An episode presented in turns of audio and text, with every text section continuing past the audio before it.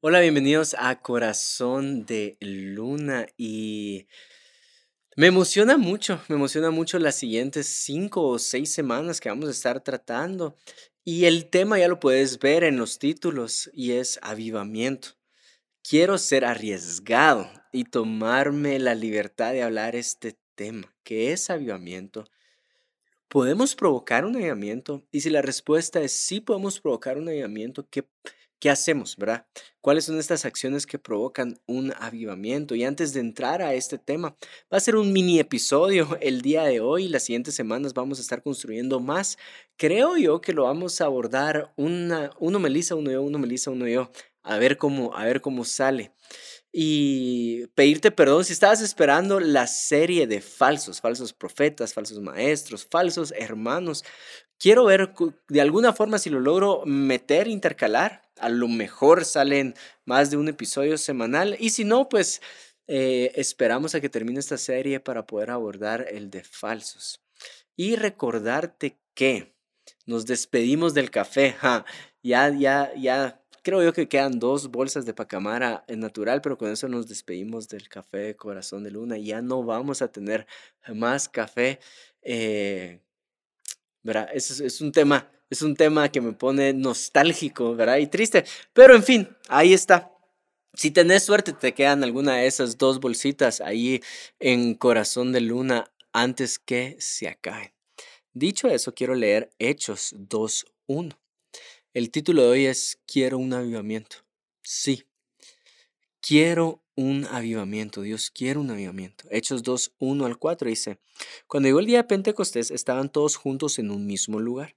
Y de repente vino del cielo un ruido como el de una ráfaga de viento impetuoso que llenó toda la casa donde estaban sentados. Se les aparecieron como lenguas de fuego que, y repartiéndose se posaron sobre cada uno de ellos. Todos fueron llenos del Espíritu Santo. Eso es lo que quiero provocar con esta serie, que todos seamos llenos del Espíritu Santo. Y comenzaron a hablar en otras lenguas, según el Espíritu les daba habilidad para expresarse. Y quiero decirte que he batallado por lo menos media década con este tema, con avivamiento. Y he batallado por lo menos cinco años, si no es que un poco más. Eh, sí, 2013 para acá, son ocho años. He batallado ocho años con este tema. Nunca puedes revisar todo el todo lo que he enseñado, predicado, si me has acompañado por más de un año, puedes revisar y es raro que sea muy claro con este tema avivamiento. Y los que son parte de mi equipo saben que hemos tenido discusiones largas cuando alguien habla acerca de Juan Diego, eh, estamos viviendo un avivamiento, podemos vivir un avivamiento, ¿por qué no hay o por qué sí hay un avivamiento en casa de Dios? Y puedo pasar horas hablando de este tema de avivamiento. Ah, hasta que llega un punto donde mm, prefiero no abordar. Hasta el día de hoy que lo estoy abordando así de claro. ¿Y por qué?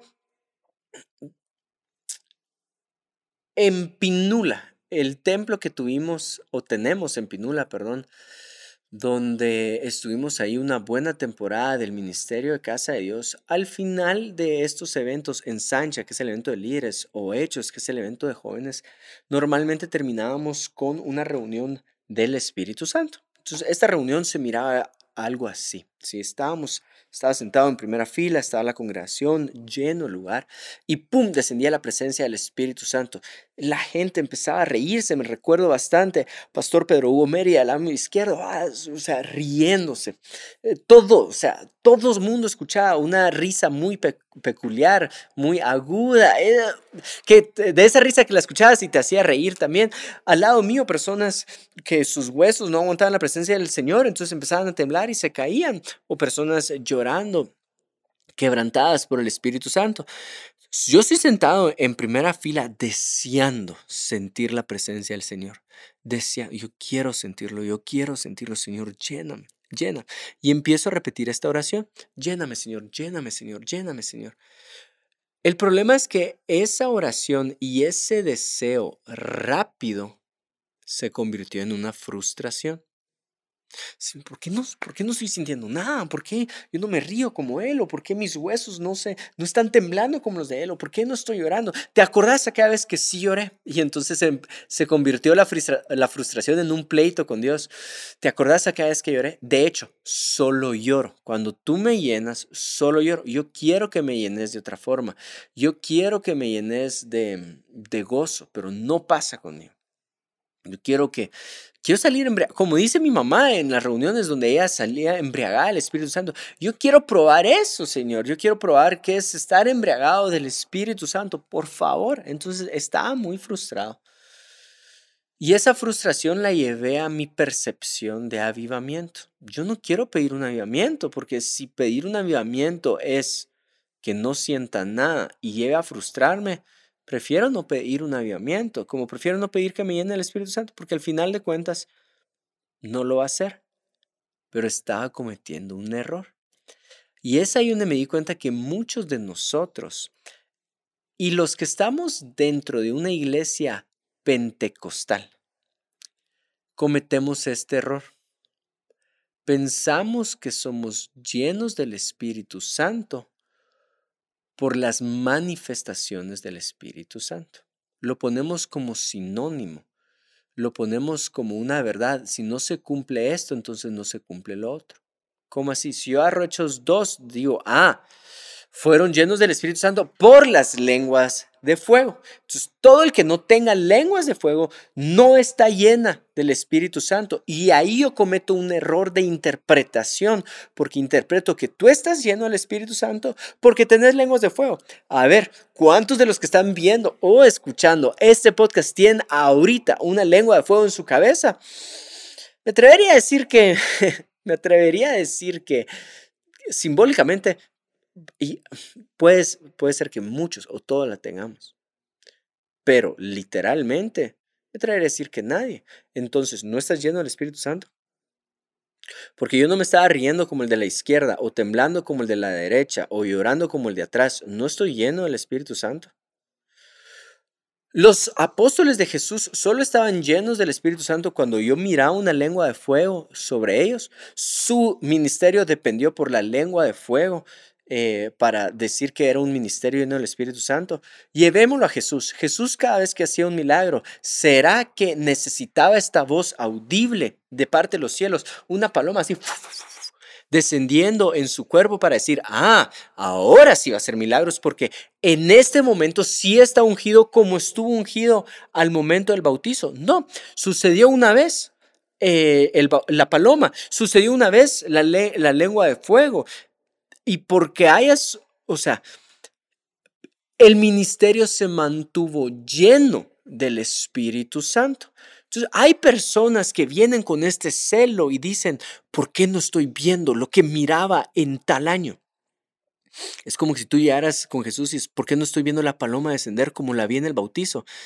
No hay una relación justa y no hay una relación correcta en decir estoy en el Espíritu Santo por esa manifestación específica en ese momento específico que estaba cumpliendo una necesidad única.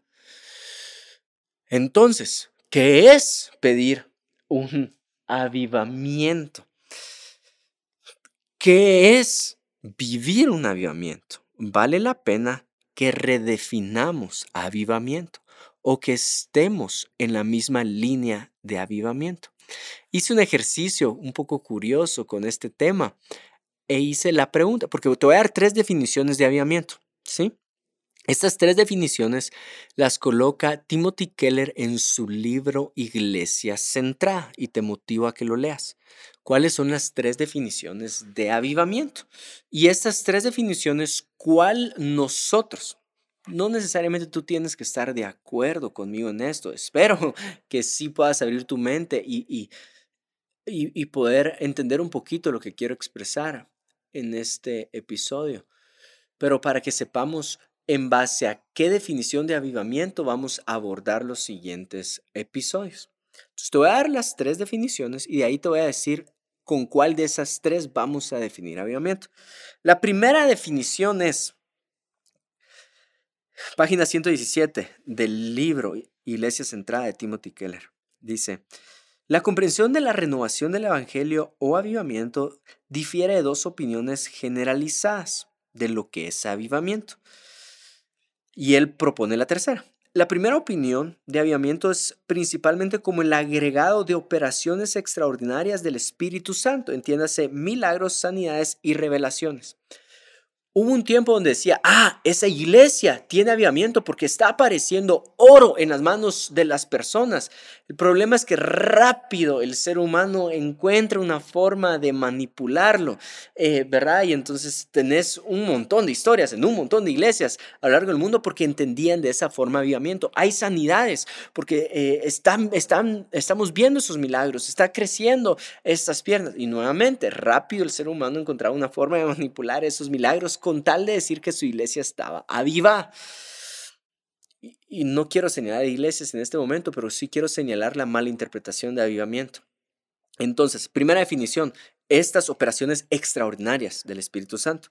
Segunda definición. Dice, una segunda opinión considera el avivamiento como un periodo especialmente vigoroso de predicación, asambleas y actividad evangelística. Entonces llegó un momento donde alguien decía, ¡Ah! Esa iglesia está avivada o él está avivado porque mira los, los estadios que llenó, cuánta gente se convirtió y este pulso de se me convirtieron cinco mil, a mí se me convirtieron diez mil y entonces está avivada porque eh, llenó estadios, congregó a X cantidad de gente, está predicando en tal lugar, está predicando en otro lugar. Em, y entonces no termina, no termina de, definir avivamiento porque rápido el corazón de un ministro se volcaba a, ahora quiero llenar este lugar, ahora quiero predicar en esta plataforma. ¿Verdad? Entonces el autor propone esta tercera definición y es la definición la cual tú y yo vamos a abordar el tema de avivamiento por el resto de episodios y es esta. Prestale mucha atención.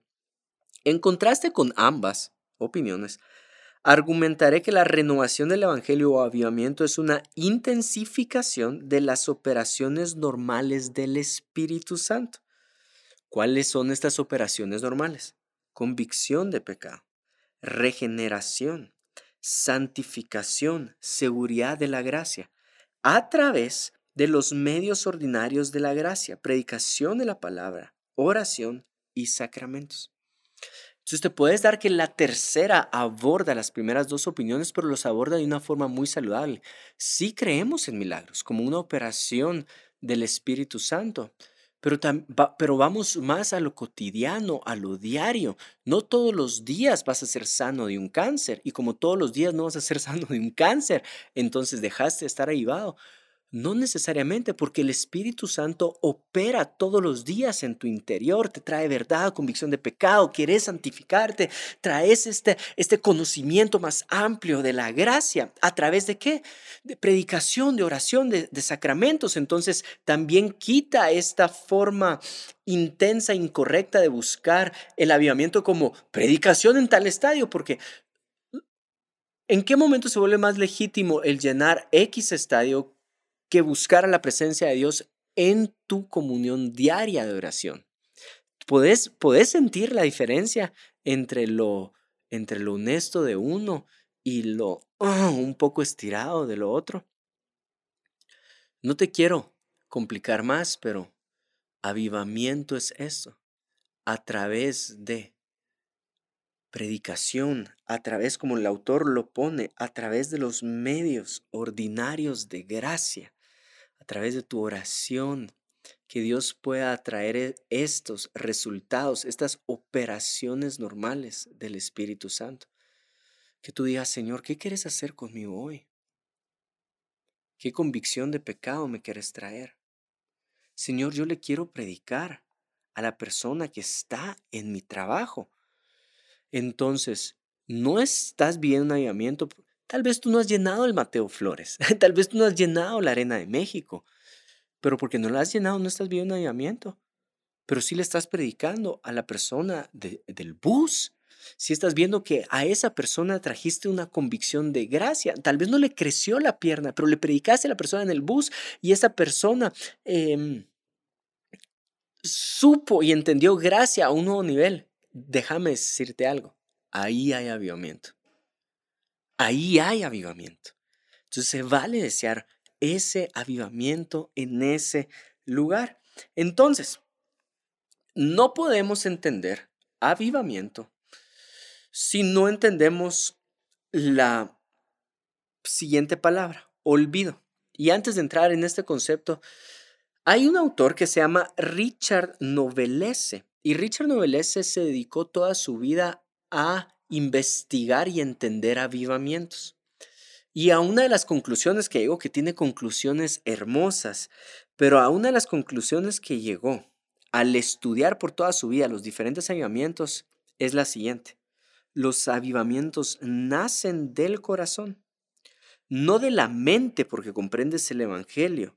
Nace desde el corazón donde permites que el Evangelio trabaje desde lo profundo. Y cuando él vio avivamientos se dio cuenta de lo siguiente, que era la manifestación de varias maneras y muchas maneras, o sea, distintas formas y muchas formas de la obra del Espíritu Santo en la vida. ¿Cómo, cómo, se, cómo se interpreta esto? Entonces, avivamiento no es yo comprendo el Evangelio. Avivamiento es yo vivo el Evangelio. No está en mi mente, está en lo profundo que es mi corazón. Entonces tú puedes decir, ah, eh, yo entiendo arrepentimiento. ¿Lo entendés? Sí, es, todavía se quedó en el lado de la mente. Pero hay que llevarlo al lado del corazón. Y entonces, avivamiento solo se entiende con esta palabra olvidar. ¿Qué es lo que sucede? Dios avivó a su pueblo. Espero no aburrirte con todo esto. Dios avivó a su pueblo cuando su pueblo se olvidaba de él. Entonces, el pueblo se olvidaba de quién era Dios y qué era lo que Dios hizo por ellos. Entonces, Dios tenía que avivar. Se olvidaron de. Y muchas veces tú te olvidas del arrepentimiento. Es como, ah, ya sé que tengo que arrepentir, pedirme perdón. Pero seguís con tus mañas. No lo llevas profundo en tu corazón. Con este ejemplo quiero terminar. Siento que ya, ya, ya, ya me estoy haciendo un rollo en mi mente. Con este ejemplo quiero terminar. ¿Qué pasa cuando el fuego se está apagando? Lo avivas y ahí, de ahí viene todo el concepto de avivamiento. El fuego se está apagando, entonces soplas, le metes más leña, le metes más llama o le metes algo para avivar el fuego y se enciende otra vez. A este apagar de fuego le llamamos olvido.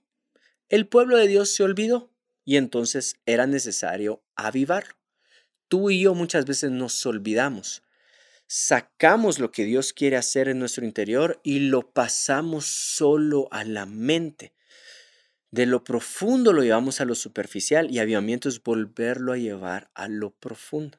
¿sí? Volvé a trabajar en mí, Señor. Volvé a trabajar en mí. Y cuando se esté olvidando, que Dios lo avive. Que Dios lo avive que Dios avive el Evangelio en ti otra vez, que tú puedas decir otra vez con, un corazón humillado, con rodillas dobladas, Señor, ¿de qué me tengo que arrepentir el día de hoy? Dios, ¿a quién le tengo que predicar estas buenas nuevas? Y entonces empezamos a vivir un avivamiento. El autor llega a estas cinco preguntas, que son las cinco preguntas con las que quiero terminar, y cada una de estas preguntas la vamos a abordar en cada uno de los siguientes episodios. Cinco preguntas que tú te puedes hacer, que yo me puedo hacer para provocar un avivamiento en mi vida. ¿Listos? Con estas cinco preguntas terminamos. No las voy a abordar ahorita, las voy a abordar más adelante, pero sí, quiero un avivamiento. Y esta es mi respuesta para esa pregunta, para ese deseo. Y si tú quieres un avivamiento, trae estas cinco preguntas a tu vida. La primera pregunta, ¿estás buscando a Dios de todo corazón? ¿Lo estás buscando genuinamente? ¿Sigue habiendo esa hambre y esa sed por Él? Nuevamente, no acá, sino en lo profundo. Dios, te sigo anhelando. Si quiero traer un avivamiento, me tengo que hacer esa pregunta. Segunda pregunta, ¿estás dispuesto a que otros te confronten, te disciplinen y te instruyan? Ahora, date cuenta, la pregunta no es, ¿estás dispuesto tú a confrontarte a ti? ¿Estás dispuesto a que el Espíritu Santo te confronte a ti? Porque la, respuesta para esas dos preguntas es sí, sí, y, o sea, sí, pero que otros lo hagan. Mm. ¿Estás dispuesto a que alguien más te siga confrontando y decir, hey, ¿qué estás haciendo? No solo confrontarte, que te instruyan, ser guiado por alguien más. ¿Estás dispuesto? Tercera, ¿te abstendrías de repetir las cosas confidenciales que se hablen entre nosotros? Y esto va en contra del chisme, en contra del falso testimonio, en contra, en contra del espíritu satánico. Y no sé, en algún momento, en algún episodio describí qué significaba eh, satanismo y, diabólico y mucho cae estas palabras, pero cuando alguien en esa confidencialidad, imagínate que es esta sala de un doctor, cuando alguien te dice, estoy batallando con esto, esto es lo que estoy pasando, tú como doctor no se lo vas a decir al otro paciente, sino que vas a abstenerte, repetir las cosas que en confidencialidad se hablaron. No puede haber avivamiento en una cultura de chisme. No puede existir. Cuarta pregunta. ¿Estás dispuesto a utilizar tus dones espirituales para edificar el resto del grupo? Lo que Dios te puso a ti para edificación de todos nosotros. No lo que Dios te puso a ti para edificación de tu ministerio de tu persona, de tu nombre, de tu plataforma, de tus seguidores, de tus publicaciones. Mm, no, ahí no hay avivamiento. Cuando usas tus dones para la edificación de todos nosotros, ahí hay avivamiento. Y la quinta pregunta, ¿estás dispuesto a abandonar tus ídolos y amores desordenados? Avivamiento solo puede existir en un lugar donde Dios es el primer lugar y tendemos a darle nuestro amor a otro primer lugar, a ella, ¿verdad? A esta idea, a esta persona, a esta forma de hacer las cosas. Amamos, pero amamos de forma desordenada. Y el pueblo de Dios cayó en eso muchísimas veces. Por eso el primer mandamiento es amar al Señor tu Dios. Y, después de eso es, no tengas otras, otros ídolos, no tengas otros primeros lugares. ¿Cuáles son esos amores desordenados? ¿Qué está ocupando el primer lugar? Si no es Dios, podemos regresar a que Dios sea. Podemos provocar un avivamiento. Y espero que tú desees, con esto quiero terminar, espero que tú desees un avivamiento tanto como lo deseamos nosotros. Dios te bendiga.